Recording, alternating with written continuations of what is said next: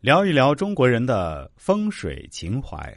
终极风水文化对海外人民生活和小区发展带来深刻的影响，当中包括庙宇的建筑和祭祀礼仪。新加坡特罗布兰奇车道边的观音堂便是中国式寺庙与风水结合的最佳典范。该庙建于一八八六年，地高临海。收前地之阴，三面环山，尽收坐山望海之势。此外，马来西亚的极乐寺左有青龙，右有白象山，风水更是甚佳。现代建筑往往只注重向高空发展，忽略了人与环境的整体关系。中国风水文化却能全盘考虑天地人之间的协调关系，以人为首要中心，有效的利用自然环境，与自然界取得平衡协调。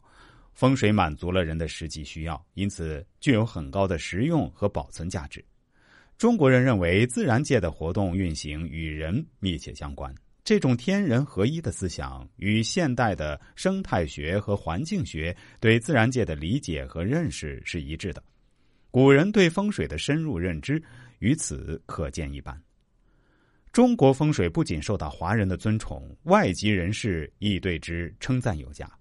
日本学者郭中瑞认为，中国风水是一门综合自然科学，结合了地理学、气象学、生态学、景观学、规划学和建筑学的精华。郭中瑞在《中国人修筑的街道》一书中说：“风水的起源，相信与中国古代综合环境规划设计作用有关。它也许是一门从解读、测定自然界形象为原始的科学。”它是对于自然界的地质、地形、景观、风、云、雨的形态、天空颜色等四季气候变化，以及对水的环境的仔细深刻的研究观察，并且是对自然现象的理解和直观力。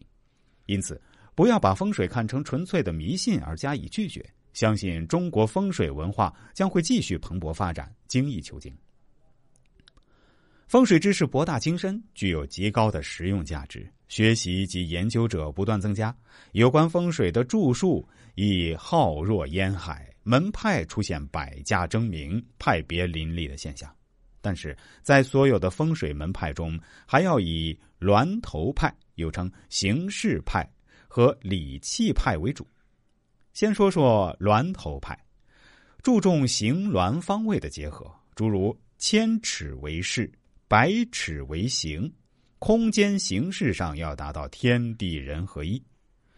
再说说理气派，注重时运生克的原理，诸如阴阳五行、干支生肖、四时五方、八卦九宫、三元运气等，时间序列上达到天地人合一。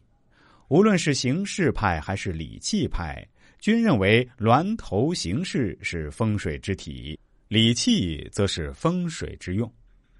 尽管门派众多，各有其主张和侧重，但不少门派都遵循以下四大原则：一、天地人能合一；二、阴阳得到平衡；三、五行相生得力；四、五行相克得志。